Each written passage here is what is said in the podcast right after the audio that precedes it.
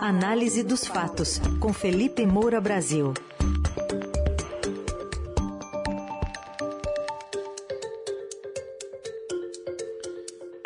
Hoje em destaque as investigações sobre o ataque ao Capitólio nos Estados Unidos, com um vídeo mostrando Donald Trump se recusando a admitir que a eleição tinha acabado. E a gente fala ainda do escândalo da Codevasf, ali administrado pelo Centrão. Oi, Felipe, bom dia.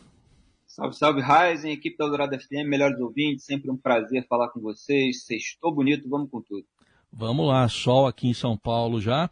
E vamos falar. É, no Rio também, né?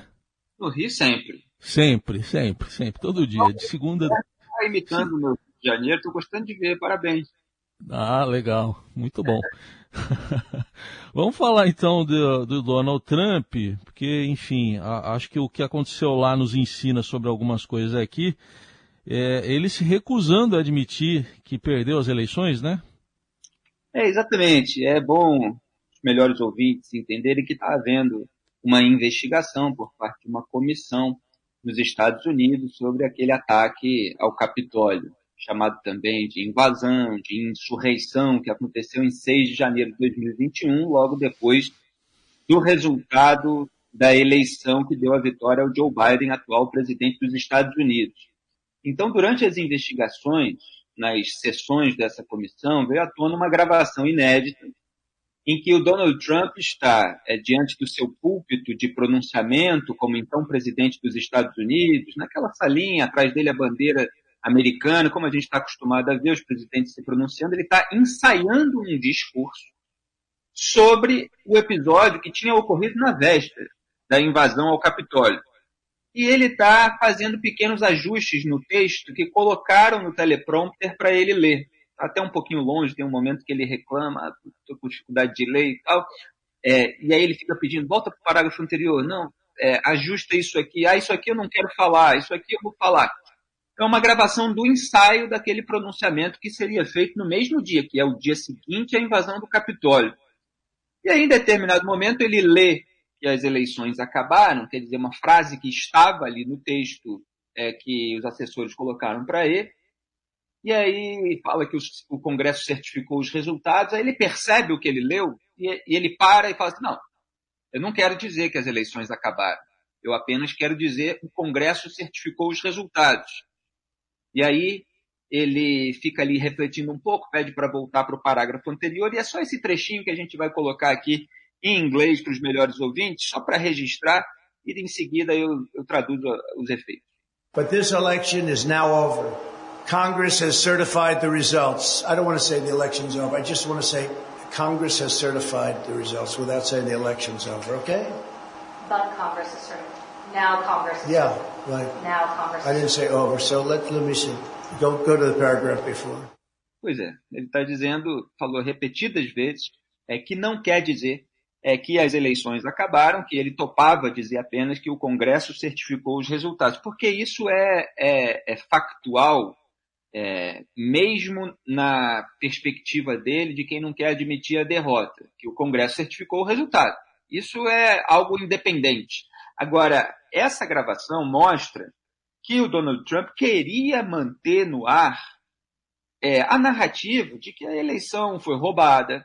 É, ele não queria encerrar é, toda aquela mobilização dos seus reacionários aloprados é, contra o sistema eleitoral, que lá é o contrário, né? A revolta é contra o, o voto impresso por correspondência, né? Não é só impresso, é, tem uma questão ali de correspondência, não é sistema é, eletrônico, e mesmo assim dá problema.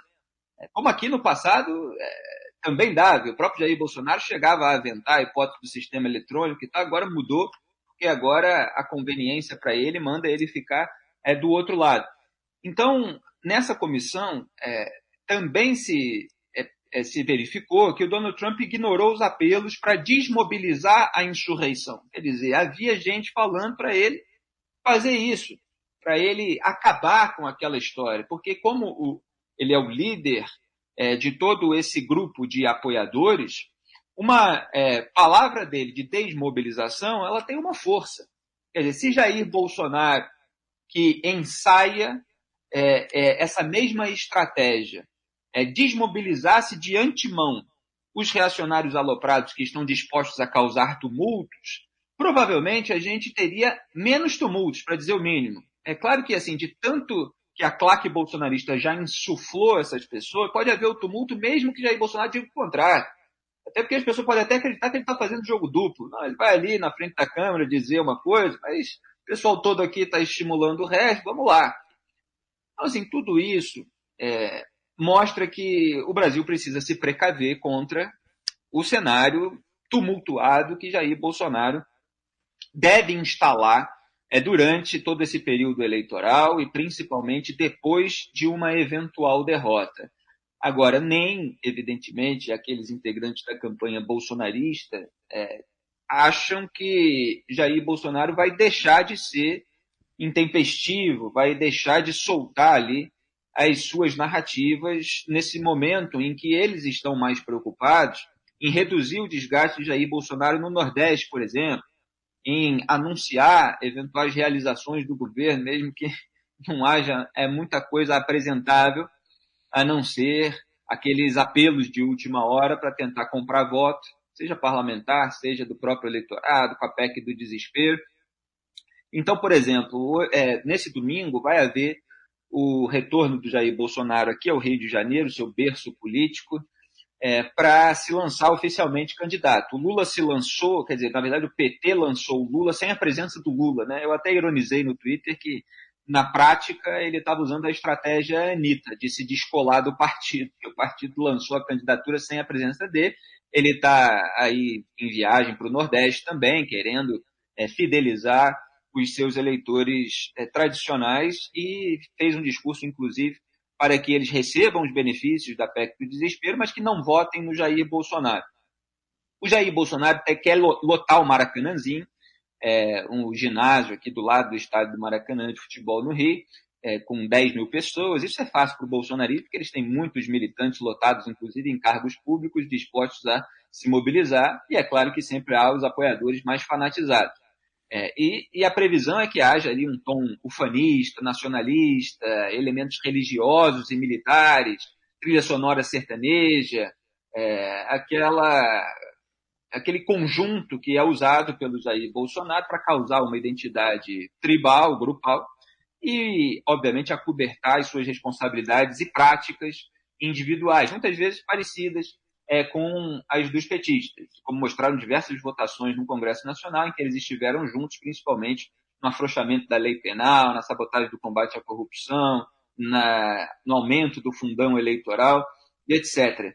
E, e, para esse discurso de domingo no Maracanãzinho, há ali todo um, um receio é, dos demais integrantes da campanha de que ele saia desse script e até o Valor Econômico colocou que nos bastidores, aliados do presidente rechaçam que um golpe esteja sendo gestado, mas insinuam a possibilidade de tumultos caso não haja confiança da população, a expressão que eles usam, nas urnas eletrônicas tão atacadas por ele, Jair Bolsonaro. Quer dizer, tudo se encaminha para haver, no mínimo, tumulto. O golpe de Estado que seja é, realmente transformador do sistema no sentido de ser sustentável uma ditadura decorrente dele, as pessoas acreditam que isso não vai acontecer. É, agora, uma, é, uma ação similar a uma invasão do Capitólio que resultou em cinco mortes, isso pode acontecer deixando um rastro de sangue. O Augusto Aras, procurador-geral da República, ontem, ele estava de férias, né, ele está de férias, ele que não tinha reagido, mas vinha sendo muito pressionado, inclusive por procuradores, para reagir ao pronunciamento do Bolsonaro aos embaixadores naquela famigerada reunião, ele requentou um vídeo antigo no qual ele diz que não aceita alegações de fraude. Só que, na verdade, a omissão dele mostra que a alegação de fraude está sendo feita por Jair Bolsonaro sem que haja qualquer tipo de consequência. Vai cair na mesa do Ares é, uma ação protocolada no Supremo Tribunal Federal pela oposição, encaminhada pela ministra Rosa Weber, que é a relatora do caso. Ainda não se sabe com quem vai ficar isso dentro da PGR. É, o Paulo Gonet também está de férias. A Lindora Araújo, que é alinhada ao Palácio do Planalto, é quem está ali no plantão. É, vamos ver como é que isso vai resultar ali, se eles vão engavetar, se eles vão fazer algum tipo de aceno, mas não muito incisivo. É, agora, é, o fato é que o exemplo do Donald Trump está aí, era um ídolo para o Jair Bolsonaro e pode ser que ele queira manter essa estratégia de deixar pelo menos um grande segmento da sociedade acreditando que houve é, uma eleição roubada, é, de maneira a gerar uma aderência à figura dele mesmo no caso de eventual derrota. Ele teme muito, porque ele teme muitos processos, hoje tem reportagem na Folha, inclusive, sobre a, a possibilidade é, de ele ser é, alvo aí de muitos processos judiciais, uma vez que não ganhe a reeleição, que perca o foro privilegiado. Ele tem muito pavor disso tudo. Muito bem, a gente a, a, aprendendo um pouco com o que acontece nos Estados Unidos e trazendo aqui para o Brasil para ficar bem atento a tudo isso que você falou, Felipe. É, outro assunto, você falou ontem aqui sobre a Codevasf, né, porque teve uma operação da Polícia Federal que até encontrou 1 milhão e 300 mil reais em dinheiro na casa do empresário que você citou aqui, mas o que desdobramentos temos desse caso? É, na verdade, eu, eu, até escrevi ontem, queria trazer para os melhores ouvintes também. É, eu, eu, fiz uma concatenação de fatos ali que eu considero muito importante, até como registro histórico do que aconteceu nessa eleição de 2022, porque a Codevasf tem a ver com a sabotagem da terceira via. É, é, a operação prendeu o empresário Eduardo José Barros Costa, que é sócio oculto lá da empresa, que é vice-líder em licitações na estatal, que é considerada a estatal do Centrão, Codevasf que é a empreiteira maranhense Constru Service, e se valeu de laranjas para participar de concorrências públicas durante aí o governo Bolsonaro. É, e em 16 de dezembro de 2020, esse empresário Costa teve uma reunião com o presidente da Codevasf, Marcelo Moreira, que foi indicado pelo deputado baiano Elmar Nascimento, que é o líder da União Brasil, Partido União Brasil, na Câmara dos Deputados, e que com 43 milhões de reais indicados ali para a Codevasf, é o terceiro da lista de parlamentares que mais repassaram recursos públicos em emendas de relatora estatal, quer dizer, aquela, é, aquele dinheiro do, do, orçamento secreto. E a estatal está lá é, é, previsto para que ela receba 1 bilhão e 200 milhões de reais, servindo, evidentemente, ali para escoamento desse dinheiro para lugares que a gente nem imagina. Né? Agora, o Elmar Nascimento, repito, que indicou o presidente da Codevasf, é um aliado do Bolsonaro, é, que chegou a dizer em abril que a chance de o Sérgio Moro ser o cabeça de chapa pela União Brasil, o partido dele era zero.